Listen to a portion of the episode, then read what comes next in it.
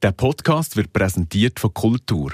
Die Ferienspezialist für Gruppenreisen, ganz nach dem Motto «Gemeinsam mehr erleben».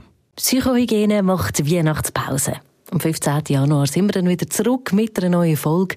Und falls du bis dahin nicht möchtest auf einen guten Podcast verzichten, schau doch mal, ob es vielleicht noch irgendeine Folge gibt, die du noch gar nicht gelesen hast von Psychohygiene. Und sonst können wir dir auch wärmstens unsere anderen Podcast-Formate von RF Media empfehlen.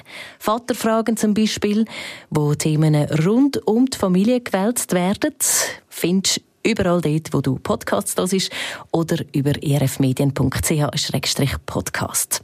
Und da gibt es auch noch ganz Haufen andere Formate zum Entdecken. Wir freuen uns auf jeden Fall, wenn du im Januar wieder mit dabei bist.